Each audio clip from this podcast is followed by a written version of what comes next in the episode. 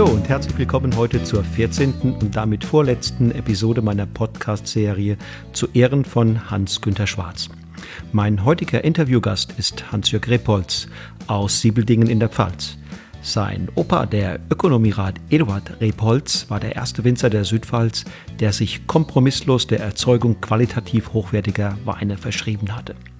Ihm gelangen im Zeitabschnitt vom Kriegsende bis zu seinem Tod im Jahr 66 Weine, deren außerordentlich hohe Güte man diesem Gebiet niemals zugetraut hätte. Und das, obwohl sein Projekt des Naturweins so gar nicht in die gängigen Vorstellungen des damaligen Zeitgeistes passte. Er verzichtete sowohl aufs Chaptalisieren als auch auf den Einsatz von Süßreserve und füllte stattdessen in der Regel komplett durchgegorene Weine mit moderatem Alkoholgehalt auf Flaschen. Das muss auf seine damaligen Zeitgenossen wie eine Kampfansage gewirkt haben, war es doch noch bis weit in die 80er Jahre in der Region üblich, halbtrocken oder gar lieblich unterwegs zu sein. Eduards Enkel Hans-Jörg, der heutige Inhaber des Weinguts Ökonomierat Rebholz, führt die Familientradition seit nunmehr 40 Jahren kompromisslos fort. Ja, er ist mittlerweile bereits dabei, den Führungsstab an seine beiden Söhne Hans und Valentin zu übergeben. Dabei begann sein Weg in die Verantwortung für dieses Weingut ungemein steinig und so ganz anders, als man sich das gemeinhin wünscht. Er musste sich nämlich viel früher als erhofft entscheiden, wie er mit diesem Erbe umgeht. Durch den plötzlichen Tod seines Vaters Hans im Januar 1978 kam für den damals gerade mal 19-Jährigen ein Thema auf die Agenda, mit dem zu einem so frühen Zeitpunkt niemand und natürlich er selbst erst recht nicht gerechnet hatte. Im Grunde seines Herzens war er sich noch gar nicht so sicher, ob er wirklich Winzer werden und den Familienbetrieb fortführen wollte. Noch ganz andere Berufswünsche spukten zu dieser Zeit durch seinen Kopf. So konnte er sich zum Beispiel damals auch eine Zukunft als Kunstmaler oder Architekt vorstellen. Vielleicht hing sein Herz sogar mehr noch an diesen Ideen, als tatsächlich das Winzerhandwerk zu erlernen. Doch die besondere Situation verlangte besondere Entscheidungen. Der plötzliche Tod seines Vaters hatte alles verändert.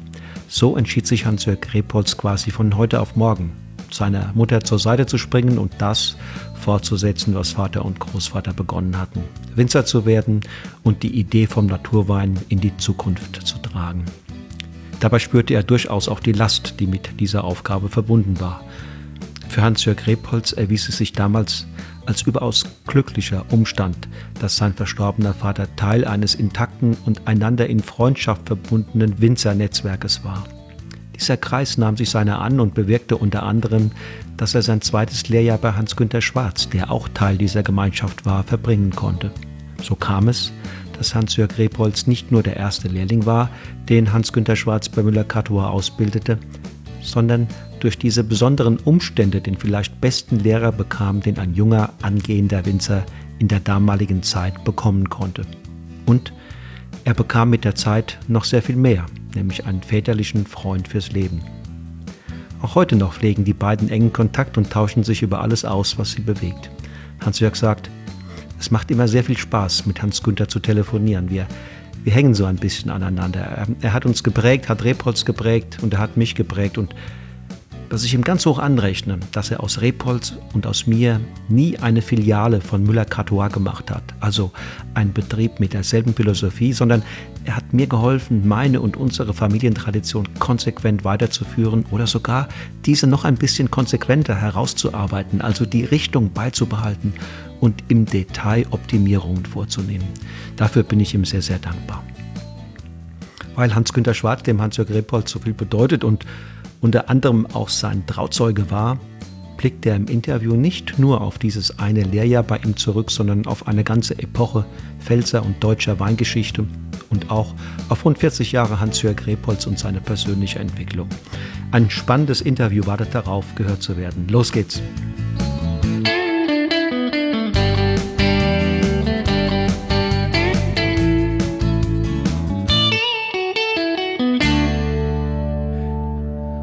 So, ihr Lieben, ich bin hier äh, online verbunden mit dem Hans-Jörg Rebholz aus Siebeldingen in der Pfalz. Hallo Hans-Jörg. Ja, hallo. Äh, das war wann? Wann warst du bei ihm? ich bin dann eben 1979 im praktisch in meinem zweiten Lehrjahr äh, dann bei ihm gewesen. Und du hast ja heute noch Kontakt zu ihm? Ich habe nach wie vor immer Kontakt. Wir telefonieren äh, ständig und äh, tauschen uns nach wie vor über, über alles Mögliche aus. Und es macht immer Spaß, mit ihm zu telefonieren. Er hängt auch äh, so ein bisschen an, an uns. Äh, er hat uns mitgeprägt, er hat Repolz mitgeprägt, er hat mich mitgeprägt. Äh, ja, und das ist schon sein, das ist eigentlich ein, ein echtes äh, Anrecht, was er da hat. Das ist ein Teil eines Lebenswerks vielleicht sogar. Richtig, ja. Ähm, bevor wir zu Hans-Günter Schwarz äh, kommen und zu deiner Be äh, Beziehung zu ihm, mit welchen Grundeinstellungen möchte ich zunächst mal fragen, mit welchen Grundeinstellungen bist du heute unterwegs, wenn es um Wein und den gesamten Herstellungsprozess geht? Was sind da so die Eckpfeiler? Was ist für dich ganz, ganz wichtig dabei? Also die, die Grundeinstellung, die ist eigentlich äh, eine Grundeinstellung, die, die von meinem Großvater kommt, der Ökonomierat, äh, der nach dem Krieg eigentlich äh, diese Idee des Naturweingedankens äh, erfunden hat oder sich ausgedacht hat. Das heißt also, die Weine äh, so wenig wie möglich zu verändern, also den Jahrgang, die Lage, die Rebsorte äh, sehr, sehr individuell herauszuarbeiten und nicht irgendwo äh, gleich zu machen, dass ein, ein Wein jedes Jahr gleich schmeckt wie ein Markenprodukt. Das war so eigentlich, das ist die, die Idee, die bei Repolzweinen äh, dahinter steckt und die wurde dann auch von meinem Vater äh, dann fortgeführt, der ähm, diese sehr trockene und immer durchgegorene äh, Weine dann in einer Zeit äh, produziert hat, in der trockene Weine alles andere als angesagt waren. Also das war eher die, das waren äh, verrückte also mein Vater wurde auch als trockener Nach und, und, und, und Verrückter äh, bezeichnet. Also das muss man immer wieder äh, heute sagen, weil heute ist es ja eher umgekehrt. Heute sind die trockenen Weine gang und gäbe. Und ich habe dann, wie gesagt, 1978 musste ich eigentlich sehr, sehr früh äh, dann einsteigen.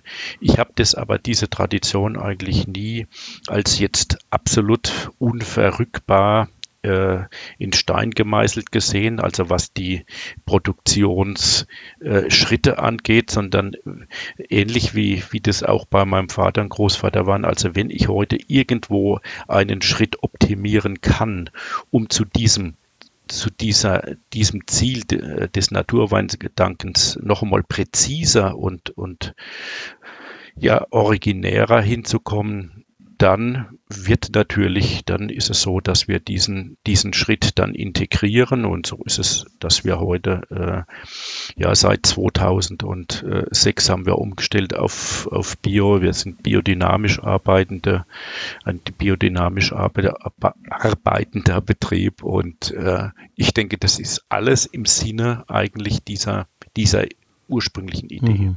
Sag mal, äh, erinnerst du noch den aller, allerersten Arbeitstag bei ihm?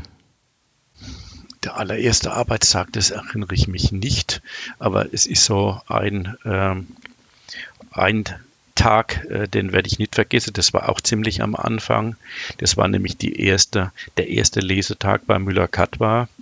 Äh, und ich habe mir nämlich gleich an diesem Tag in den Finger geschnitten bei der Luise. Und das ist so, so etwas, was dann fürchterlich, natürlich fürchterlich peinlich ist, weil das blutet und dann kann man, äh, dann kann man nicht mitmachen. Und also das war schon, äh, das ist so etwas, was, was ich nie vergesse, wo ich immer wieder so ein bisschen schmunzeln muss. Ja. Da kommt der, da kommt dann der, der Edellehrling kommt dann und äh, schneidet sich gleich in die Finger. Also da, damals haben dann die, die anderen Mitarbeiter, die haben sich äh, köstlich amüsiert.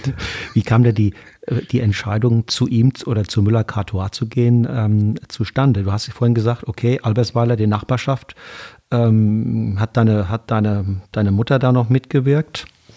Äh, ja, meine Mutter war natürlich äh, da, da, voll dann integriert, aber die, die, der Kontakt war ja eigentlich früher schon da. Also der Bruder von Hans Günther, der Waldemar Schwarz, äh, war ein Winzermeisterkollege von meinem Vater.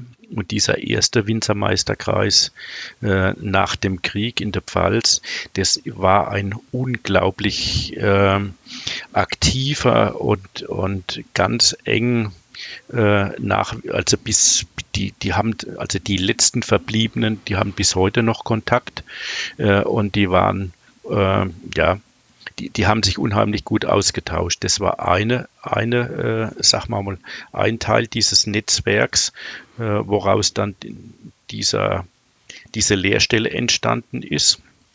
Das andere war der Weinprobierkreis, also bei dem äh, Müller-Katt war äh, auch dabei, war, also der Hans Günther war dabei, es war äh, Fuhrmann, also das Weingut Pfeffingen war dabei und Gräber und, äh, und noch, äh, noch zwei, drei andere, also auch Lingenfelder, der auch ein Winzermeisterkollege von meinem Vater war.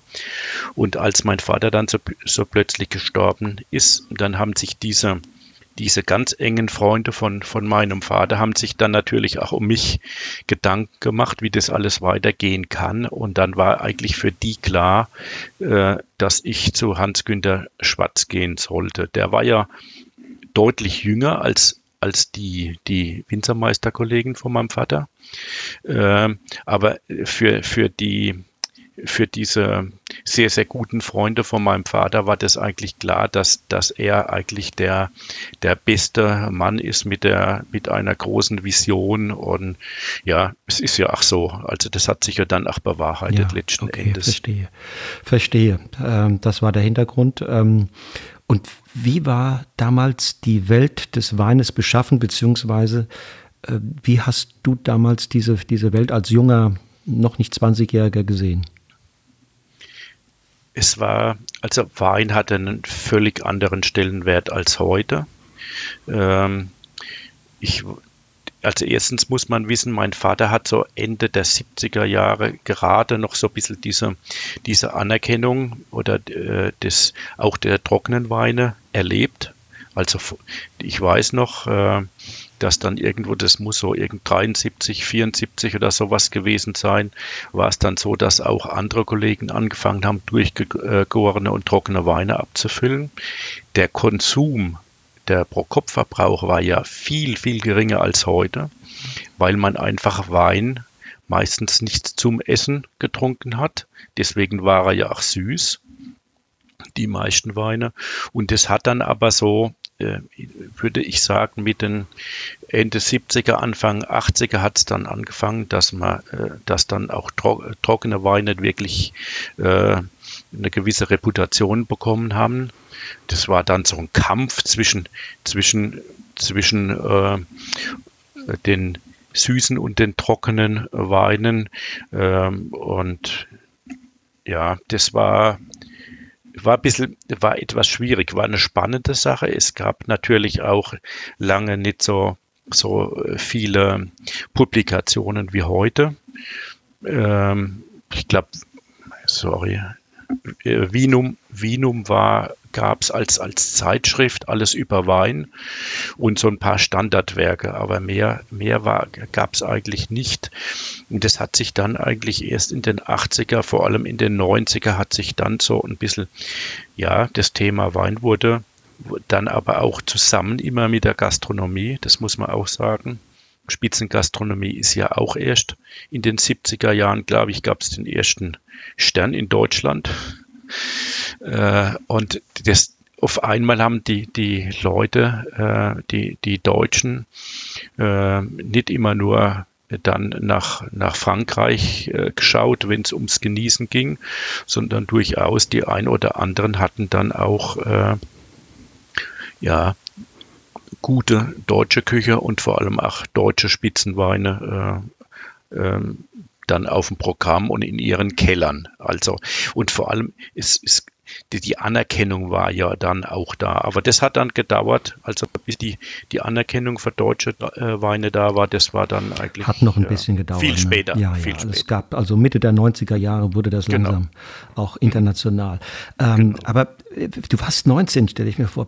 Bist du da mit vollem Elan rangegangen an die neue Aufgabe oder auch ein bisschen mit so einer bangen Befürchtung? Wie, wie wird das werden?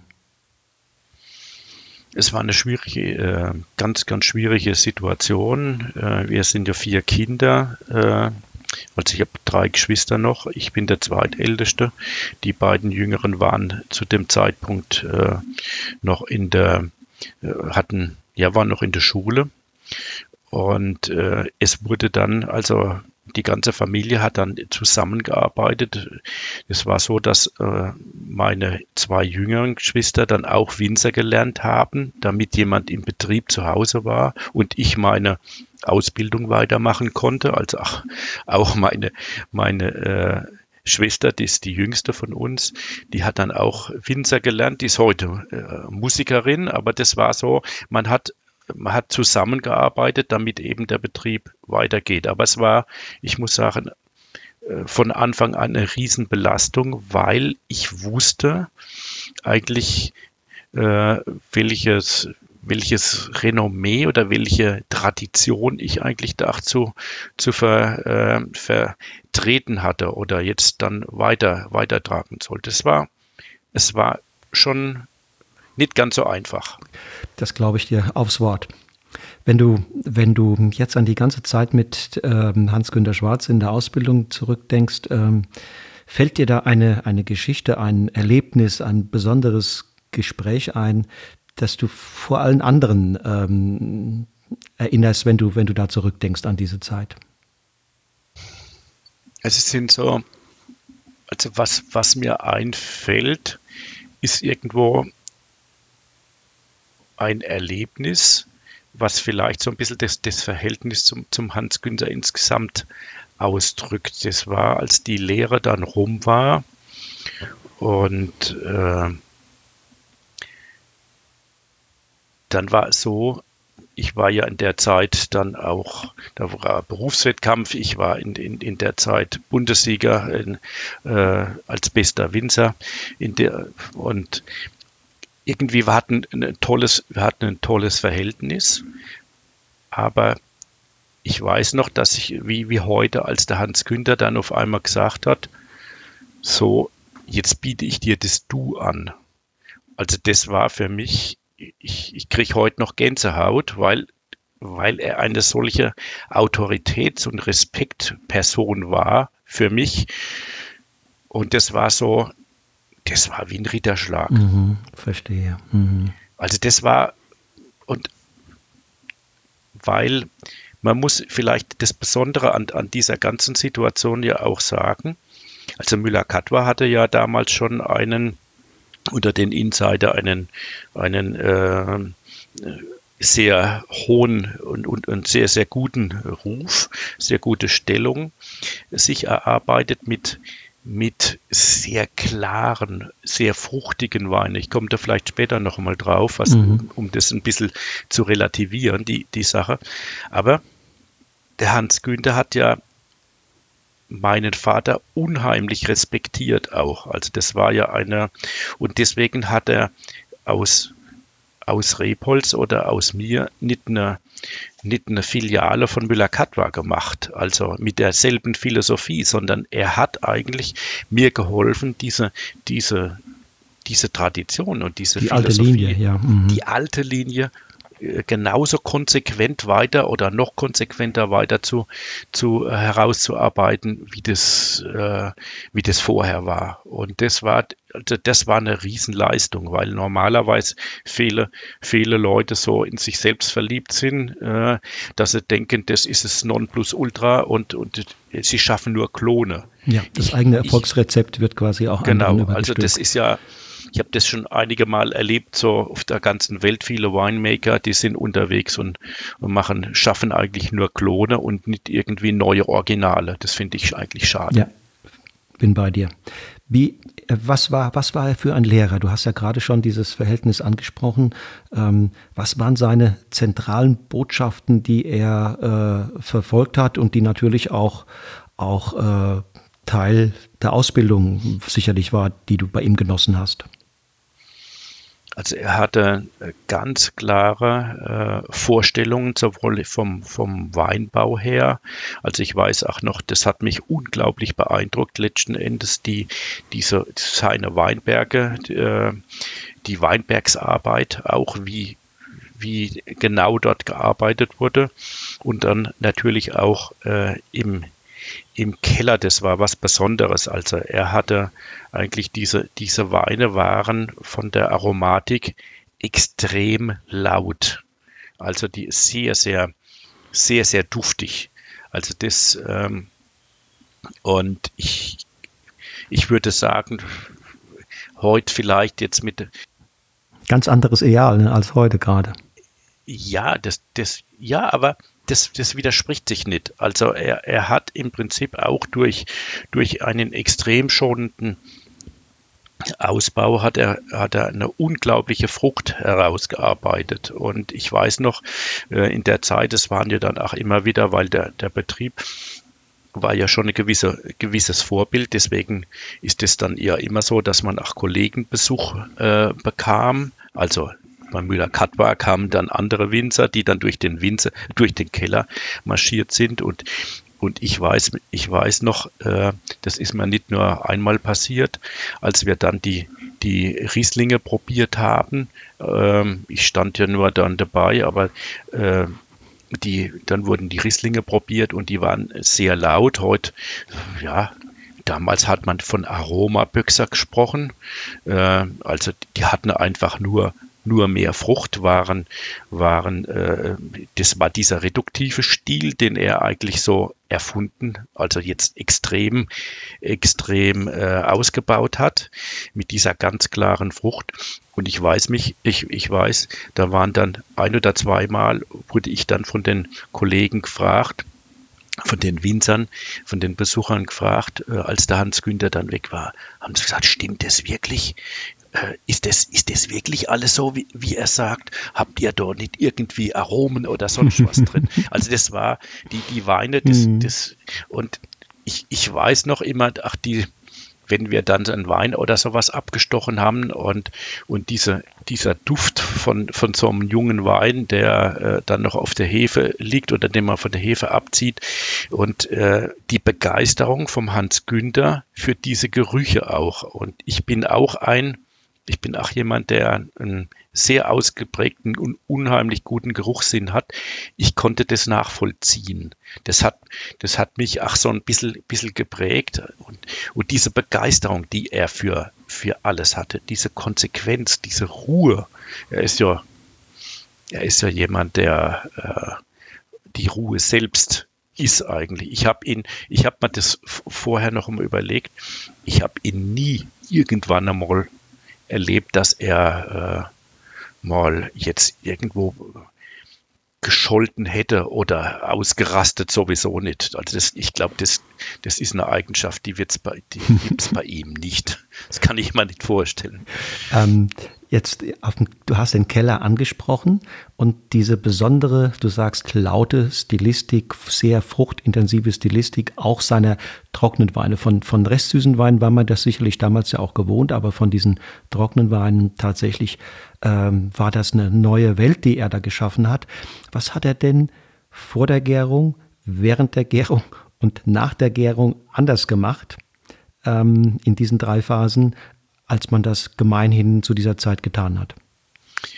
Also äh, die im Gegensatz zu uns war es so, dass äh, dort die Trauben gleich gepresst wurde, also aber schon gemeischt. Also wir hatten so, ähm, wir hatten damals diese Anhänger mit, mit einer Schnecke und dann wurde die gemeischte äh, äh, Trauben, die kamen dann auf die Presse und wurden gleich abgepresst. Also was bei uns, wir haben ja noch die, die meiste Standzeit, aber die wurden gleich abgepresst, wurden, wurden sehr klar äh, dann abgezogen.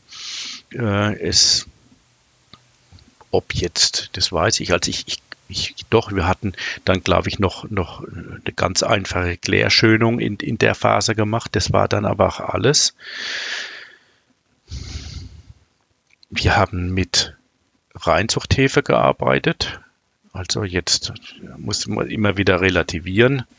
Das hört sich, ich sage immer, das ist letzten Endes der Ausdruck Reinzuchthefe ist schrecklich. Eigentlich, das sind selektionierte Hefen. Es ist ja nichts gezüchtetes, äh, sondern das sind, es sind Hefen, von denen man weiß eigentlich, dass er eine äh, eine klare Arbeit ab, ein klares Ergebnis am Schluss abliefern. So würde ich es jetzt einfach mal definieren. War das damals äh, die Zeit, wo das, wo das auch schon in den meisten Betrieben gang und gäbe war? Das war, ja, das war, das wurde, wurde eigentlich die fortschrittlichen Betriebe haben alle damit gearbeitet, würde ich, würde ich sagen. Die, die anderen noch nicht, aber ich denke, die Kombination zwischen, zwischen dieser äh, sehr guten Vorklärung des Moss und die und die Reinzuchthefe, äh, der Reinzuchthefe-Einsatz, das äh, war schon besonders. Und vor allem auch wie die Vermehrung der Reinzuchthefe, das war auch bei Hans Günther immer etwas, äh, das habe ich dann auch gelernt dann, dass man äh, die nicht einfach als, als das ist, sind ja Trockenhefen, äh, dass das nicht einfach nur reingekippt wird, sondern diese, diese Vermehrung im, im Wasserbad, das war schon etwas und deswegen hat es natürlich sehr klare, äh, sehr, sehr klare äh, Gärungen und zügige mhm. Vergärungen mhm. dann gegeben. Im Holz oder wahrscheinlich? Damals hatten wir ganz, ganz wenige Holzfässer noch. Es waren relativ viel GFK-Tanks und die allerersten Edelstahltanks. Also das ist auch etwas, das kann man sich, also die Technik der Edelstahlverarbeitung ist ja auch erst dann in den, in den 80er, 90er Jahren hat es sich äh, dann hier deutlich, gab es Riesenfortschritte. Die, also die ersten Edelstahltanks aus den 60er, 70er Jahren, also das sind schon äh, äh ganz komische Monsterteile, die, die da aber es, es auch die gab es. Aber ich erinnere, also ich würde sagen, damals hatten wir, das war aber auch üblich in, in den anderen Kellern, würde ich sagen, hatte man bestimmt zwei Drittel GFK-Tanks. Und ohne Temperaturkontrolle? Das ist eine gute Frage. Die kam dann erst später. Er war dann einer der ersten, die, die mit Edelstahl und Temperaturkontrolle gearbeitet hat. Aber das gab es bei mir in der Zeit nee, damals noch nicht. Nee. Und nach der Gärung äh, wurde sicherlich nicht äh, sofort abgefüllt. Äh, Zeit nee. spielte wahrscheinlich dann auch noch eine gewisse Rolle und Hefekontakt. Ja, aber man hat insgesamt in, in dieser Zeit schon etwas, etwas früher die Weine von der Hefe genommen. Aber was ich, was ich damals gelernt hatte, und das, das habe ich bis, das hat mich bestärkt und ist auch ein Schritt zu diesem, dieser Naturweinidee.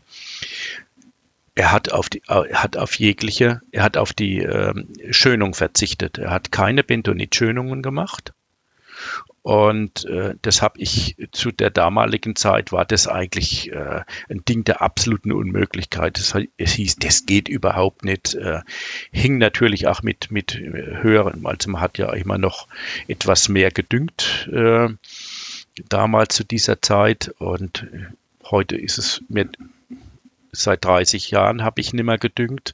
Ähm, also das hängt alles das hängt alles zusammen. Also ich, ich kann nicht äh, im Prinzip jetzt Stickstoff düngen und hohe Erträge fahren und dann auf die dann auf eine Bentonit-Schönung verzichten. Das passt nicht. Ne? Das passt nicht zusammen. Also man muss sich immer, das ist wie so ein Mosaik was an, an, am Schluss dann ein Bild gibt. Ich kann mir nicht nur die schönen Teile raussuchen. Mhm. Das funktioniert nicht. Mhm. Bei, diesem, bei dieser Art von Wein machen, wie er es äh, mich gelehrt hat und wie wir es machen, das funktioniert nicht. Also was du gerade sagst, ähm, puncto Schönung, das heißt, ähm, Hans-Günter Schwarz war durchaus ein Typ mit einem, mit einem eigenen Kopf, mit eigenen Vorstellungen und nicht unbedingt immer war das Ganze, was er gemacht hat, konform mit der damals herrschenden, ähm, ich sag mal, Lehrmeinung?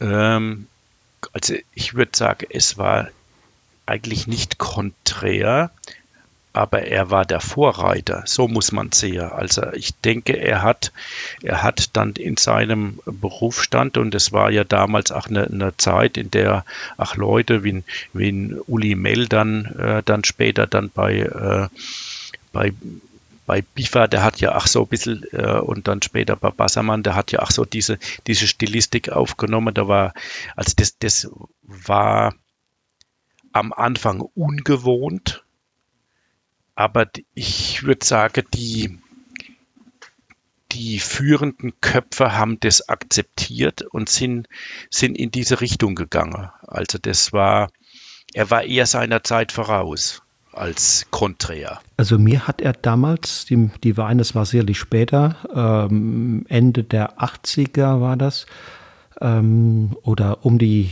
um die Zeit der deutschen Wiedervereinigung herum, den Zugang zum, zum trockenen Wein erleichtert. Ja, weil äh, genau wegen dem, was du, wie, wie, du sie beschrieben hast, diese, dieses laute, dieses fruchtintensive, ähm, die waren nicht so karg wie, wie manch andere trockene Weine damals, die mir als junger Mensch damals äh, einfach nicht so gut gefallen haben. Ja, also man muss das vielleicht auch, das kann man fachlich schon auch ein klein bisschen erklären. Also ich denke, die zu dieser Zeit waren die meisten trockenen Weine ab, an der absoluten Obergrenze im Zucker gestanden. Und was das Besondere war, auch man hat damals angefangen mit natürlicher Restsüße zu arbeiten. Also äh, wenn ich das, was sonst üblich war, äh, die Süßung mit, mit äh, Süßreserve, wie das ja heißt, also diesem, diesem Traubensaft. Im Traubensaft habe ich äh, zu 50, 50 äh, Prozent ja diese Glucose und Fructose vorhanden. Und während wenn ich mit um während wenn ich dann mit einer natürlichen, mit einer Restsüße äh, dann im Wein arbeite, ist es so, dass ich die reine Fructose am Schluss habe, weil die, die Hefe, die Hefe, die macht sich erstmal an die Glucose, also an den Traubenzucker, der, der ist äh, der schnell weggegoren, ja, der wird zuerst vergoren mhm. und das, was übrig bleibt am Schluss, ist die, das ist schwieriger für die Hefen, äh, das ist die Fructose, aber die Fructose bringt, und das erklärt auch wiederum diesen, diesen Stil, diesen fruchtigen, diesen lauteren Stil, die bringt deutlich mehr Aromen mit und ist auch intensiver. Also die Fructose, das war ja auch dann die, dieser Einstieg in die Geschichte, äh, das war ja äh, dann auch wieder diese Diabetiker-Geschichte. Äh, also Diabetiker können ja Fructose vertragen, Glucose nicht. Also das waren dann auch Weine, äh, eben mit ein bisschen Restzucker zum Teil, äh, der aber für Diabetiker verträglich war. Aber das war natürlich, das, das war schon ein Riesenschritt in diese, war mehr Arbeit, musste viel, viel sauberer arbeiten, wenn man, wenn man sowas macht. Äh, wie äh, das übliche zum Beispiel, dass man Süßreserve ganz dann vor der mit, der, mit Süßreserve, also mit Traubensaft, dann eben den Zucker eingestellt hat. Gibt es diese Stilistik, die er damals ähm, quasi, ja, ähm, nicht erfunden, aber doch, doch was sein, was, was sein Weinstil, sein Weintyp, gibt es das heute noch oder sind wir heute da ganz in, in, in einer ganz anderen Ecke? Ist eine gute Frage. Es, es, gibt, es gibt ein paar Kollegen, die, die damit äh, noch arbeiten. Ähm, äh, ich, ich, muss sagen, ich, ich finde es auch schade, dass das komplett verschwunden ist. Also die, seine Stilistik mit dieser, dieses total blitzeblank saubere, aber nicht leer. Also wenn ich sage blitzeblank und sauber, ist das nicht, dass das ausgezogen ist. Aber diese, diese zum Beispiel, wenn man sich an die, an die Scheureben, an den, an den Muscatella, an äh, die Rislana, Rislana ja, ja, jetzt ja. dann äh, erinnert in, in seiner Stilistik. Also die Rislana, das hat, das hat niemand mehr so hingekriegt wie er. Also die, die, die, die sowohl trocken als auch süß sensationell waren. Und, die, und ich meine, der Aufschwung, der Aufschwung dieser Rebsorte hängt, hängt ja zu, zu 99,9 Prozent mit Hans-Günter mhm. Schwarz zusammen, mhm. mit, mit Rislana. Und äh, es gibt es gibt's noch, wobei ich, ich würde mal, es ist so, dass man mit dieser Stilistik sicherlich bei Prämierungen Erfolg, erfolgreicher ist, äh, jetzt bei den klassischen Prämierungen äh, als mit der Stilistik, die sich sonst vielleicht jetzt bei den Betrieben wie VDP durchgesetzt hat, die oftmals ein bisschen, ein bisschen karger sind, ein bisschen mineralischer sind, ein, äh, heute ganz knochentrocken sind. Ähm, und diese, ja, also die, deswegen, ich würde sagen, diese Stilistik gibt es noch, aber das sind eher dann die äh, Prämierungs, die auf Prämierung ausgerichteten mhm, Betriebe. Mhm, mhm. Wie war der Hans-Günter Schwarz aus deiner Sicht als Mensch? Was war das für ein Typ? Also er war ja dadurch, dass er so zwischen zwischen mir, altersmäßig zwischen mir und meinem Vater lag, äh, habe ich ihn, hab, das habe ich unheimlich, äh, das war ein wahnsinniger Respekt von mir, dass, dass jemand, der noch so jung ist, schon so erfolgreich sein kann. Und äh, das ganz Besondere bei ihm ist diese extreme Offenheit, also kein, kein Geheimnis für sich irgendwo bewahren, alles eigentlich zu zeigen, weiterzugeben, ganz ehrliche Kritik, also dieser, äh, dass wenn ich, wenn ich jetzt einen Wein probieren soll einem Kollege, der mich fragt, dass man dann eben nicht drumherum redet, nicht irgendwo, sondern dass man eben kollegial hilft, kollegial kritisiert. Also Kritik kann ja auch sehr helfend sein, weil wenn ich gefragt wäre, wie ist denn der Wein? Und sagst, oh ja, ist, ist in Ordnung. Und ich finde ihn ganz schrecklich, mhm. das hilft nicht. Das bringt nicht, das, das, das bringt niemand weiter, aber das war damals eigentlich eher üblich. Also und deswegen hat man dann eigentlich Weinproben hinter verschlossene Türe gebracht, hat sich mit den entsprechenden Personen zusammengesetzt, die Kritik vertragen konnten und die, die sehr gut kritisieren konnten. Also das muss auch immer passen. Sonst äh, das, diese Art von, von, von Proben oder von kollegialer Kritik, das kann man nicht mit jedem machen. Da muss man den anderen schon sehr kennen, sehr, sehr gut kennen. Sonst das heißt, er war einerseits wertschätzend im Umgang mit anderen und ja. war aber trotzdem gleichzeitig auch so eine Art, so eine Art Menschenfreund.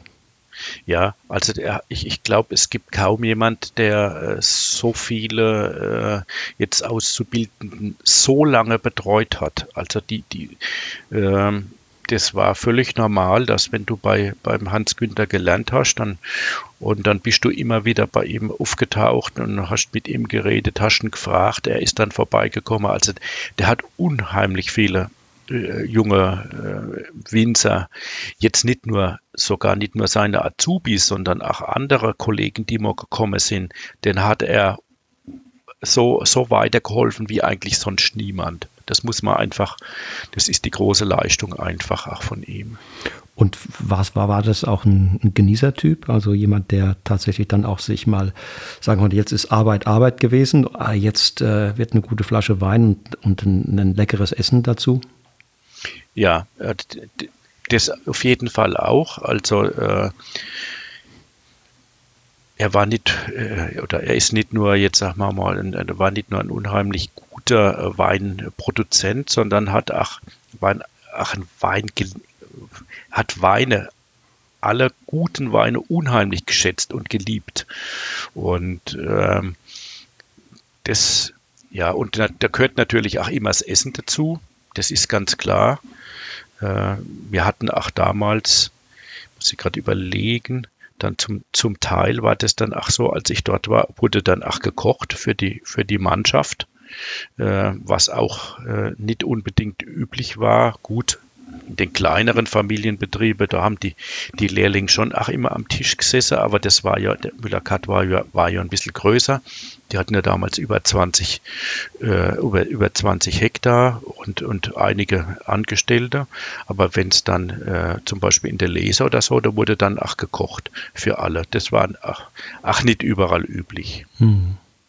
Und wie war die Stimmung bei der Lese? War das ein Typ, der dann angefeuert hat, jetzt wird geschafft, oder, oder hat er auch mal Spaß gemacht? Das hat, er, das hat er gar nicht nötig gehabt. Also das war einfach der Respekt. Der Respekt von allen Mitarbeitern ihm gegenüber war so, äh, dass man das automatisch gemacht hat. Man wollte, also, man wollte ja ihn nicht enttäuschen. Also das hat ja, das, also ich denke, das war auch das, was, was das ausgemacht hat, das, das Besondere. Ich glaube, dass alle unglaublichen Respekt vor ihm gehabt hat, weil er war, hat ja hat ja, der war ja auch überall dabei. Also es war ja nicht so, dass er gesagt hat, jetzt macht ihr das, sondern der ist gekommen und wenn es drauf, dann war er mit dabei. Also der hat äh, deswegen deswegen war natürlich das auch so, dass, dass das, was er wollte, so gut umgesetzt wurde. Dass er es gezeigt hat, wirklich gezeigt hat. Und die Leute haben gesagt, ja, haben gedacht und gesehen, der kann das ja. Der, der redet ja nicht nur über was, sondern der macht uns das vor. Und deswegen war das, äh, denke ich, das ist auch ein Teil seines Erfolgs gewesen. Hm, also da gab es nicht jetzt vom Team oder von wem auch immer, von dir als junger Azubi ähm, mal Widerspruch oder du hast gesagt, nee, da müssen wir erstmal drüber diskutieren, das sehe ich anders. Das war sicherlich nicht der Fall, ne? ich würde das nicht ausschließen. Also wenn, wenn jetzt, wenn jetzt irgendwo äh, jemand eine Idee gehabt hat, wie man vielleicht was besser machen kann, dann äh, hat er das sofort angenommen. Er wäre der Letzte gewesen, der gesagt hätte, das machen wir so, weil man es immer so gemacht. Ganz im Gegenteil. Er ist, er hat ja auch wahnsinnig viel verändert. Also jemand, der verändert, der nimmt, der nimmt auch jeden Ratschlag an und diskutiert es durch. Also diese Offenheit, die, die sehe ich bei ihm, äh, die war immer da. Ja, das ist ja im Grunde genommen so, so, so dann äh, ein Lehrertyp oder ein Vorbild, der, der quasi dazu anregt, äh, sich, eigenen, sich eigene Gedanken zu machen, der äh, die Persönlichkeit des Einzelnen ernst nimmt. Und ähm, das ist anders als einer, der, der sozusagen hart als Leader durchgreift. Ne? Ja, das, das war er nie. Also er hat eigentlich die Leute, er hat uns geführt, äh, aber du hast auch nie, ja, der hat durch diesen Respekt, den jeder ihm, also diesen fachlichen Respekt, das ist ein fachlicher Respekt, hat nichts irgendwo jetzt, dass man Angst hatte irgendwo, dass jetzt mal, äh, dass man zusammen, äh, dass man angeschrien wird oder sonst was. Das, das gab es nicht, sondern das war einfach dieser, die, die, er hatte eine solche Autorität äh, jetzt bei allen Mitarbeitern, dass er das gar nicht nötig hatte. Er war ja Primus inter pares. Mhm, mh.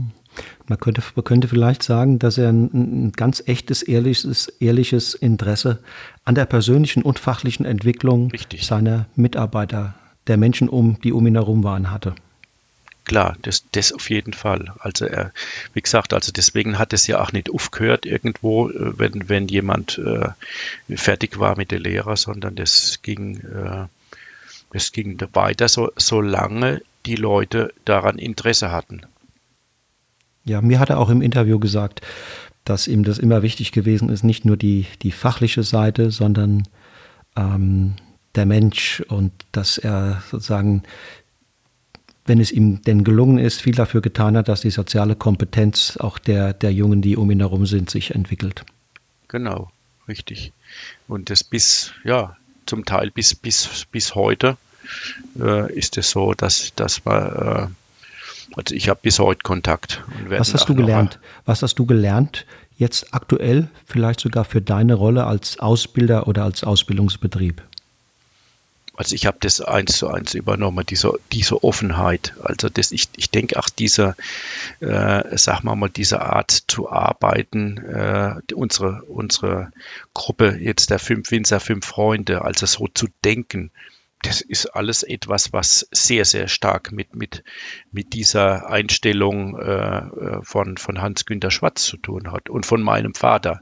Also dieses, man hat nichts, was, was soll ich verbergen? Also äh, was soll ich irgendwo, bei uns gab es nicht irgendetwas, äh, das habe ich auch nicht erlebt, dass man das gibt es bei uns nicht, das habe ich auch in der Ausbildung nicht erlebt damals, dass man morgens gekommen ist und hat, hat gesehen, aha, heute Nacht wurde irgendwas gemacht, wo, wo niemand anderes sehen sollte.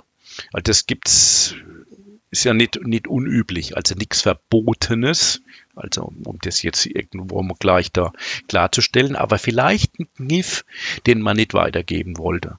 Und äh, das war bei ihm, das, das, das gab es nicht ganz im Gegenteil. Also das war Teilen, Erfahrung teilen äh, und davon ach letzten Endes wieder profitieren. Mhm. Geben und nehmen. Genau. Was würdest du, Hans-Jörg, was würdest du ihm sagen, wenn du ihm morgen begegnest? Dass ich mich freue, dass es, dass es ihm gut geht. Äh, gesundheitlich ist er, war er ein bisschen, bisschen angeschlagen und äh, ich, ich freue mich jedes Mal, wenn ich mich mit ihm unterhalte. Er ist so jemand, der so eine, ein sehr trockene Humor hat, immer, immer für einen guten Spruch äh, äh, ist er äh, ist er aufgelegt und äh, das finde also ich habe ihn eigentlich ganz ganz selten irgendwo äh, erlebt, dass er mal schlecht gelaunt war, höchstens traurig. Also das ist so, er ist jemand, der der der ein großes Herz hat und der natürlich dann auch leidet oder äh, wenn's, wenn wenn ander, es anderen nicht gut geht. Und ich freue mich, ich freue mich, dass es ihm, dass es ihm gut geht. Ich freue mich jedes Mal, ihn mit ihm mich zu unterhalten. Und äh, ich glaube, dass das aber auch, äh, dass es von der anderen Seite genauso ist äh, und dass er dass er natürlich äh, auch seinen Anteil sieht, den er bei uns geleistet hat. Das, das weiß er. Und ja, ich denke, da ist er auch zu Recht stolz drauf. Fein. Also ich danke dir für okay. diese, dieses wunderschöne Interview und hoffe, du bist auch äh, guter Dinge, der Jahrgang entwickelt sich ja im Grunde ganz schön. Bis jetzt, die entscheidende Phase kommt natürlich noch. Genau, also sieht, sieht ich, also wenn man das draußen, draußen sieht, dann denkt man irgendwo doch wenigstens, wenigstens die Natur hat irgendwo in diesem verrückten Jahr ja, so äh, spielt, sie, spielt sie mit. Der Regen also kommt zum richtigen Zeitpunkt. Ne? Ja, wir hatten, wir hatten auch bisher nie eine Trockenphase. Ja. Ja. Also sonst, wenn ich jetzt, wenn ich vergleiche mit, mit vielen Vorjahren, äh, wir gingen doch mit mehr Bodenfeuchtigkeit in die Vegetationsperiode. Jetzt muss man mal abwarten. Also ich weiß halt nicht, was jetzt, wie sich jetzt der, der Juli und der August entwickelt. Aber ich könnte mir vorstellen, äh, dass die Ernte schon irgendwo Anfang. Ende, Ende August. Ende August äh, sogar schon. Ja, also ich so zum Beispiel für, für den einen oder anderen Spätburgunder oder so, nicht nur für Sektgrundwein. Sektgrundwein wird klar, also wenn man, wenn man diese äh, Pinot-Sorten hat, das muss natürlich im, im August stattfinden. Da bin ich relativ sicher. Also ich meine, wir haben jetzt, wir haben Ende Juni und die, die Trauben äh, haben, zum, haben meistens Traubenschluss schon. Also das heißt, die Beeren sind so groß, dass man dass man äh, das Stilgerüst nicht mehr sieht, das ist schon enorm. Das habe ich noch nicht so arg oft erlebt in meiner Zeit und äh, ich habe einiges erlebt. Ja, obwohl ich als, jetzt als Laie würde sagen, naja, so, so richtig ein besonders warmes, heißes Jahr war es ja bis jetzt überhaupt nicht. Ne? Ja, aber das, das ist genau das, äh, also die, besten Jahren sind meistens die, wo der, wo der Sommer nicht so traumhaft ist, dass man den noch im, in Erinnerung hat. Also wenn es nur heiß und sonnig ist, äh, dann, dann nimmt sich die Rebe eben auch eine Auszeit, die nimmt auch Siesta. Man, sonst wäre es ja so, dass im Süden die aller, allerbesten Weine wachsen würden. Das ist ja nicht so. Also dort ist es äh, auch die, die Rebe muss sich selbst schützen ab einer gewissen Temperatur und dann äh, assimiliert sie nicht mehr, sondern sie, sie veratmet äh, Inhaltsstoffe, sie äh, braucht, verbraucht Wasser, weil sie das verdunstet, damit sie damit das Eiweiß und die und die, die, die Stoffe äh, äh, nicht kaputt gehen, damit sie nicht verwelkt. Und das ist natürlich dann klar, das ist kontraproduktiv für die Qualität. Fein. Gut. Also nochmal, Hans-Jörg, vielen, vielen ja. Dank. Nichts äh, zu danken und ich bin mal gespannt äh, auf, die, auf den ganzen Podcast dann am Schluss.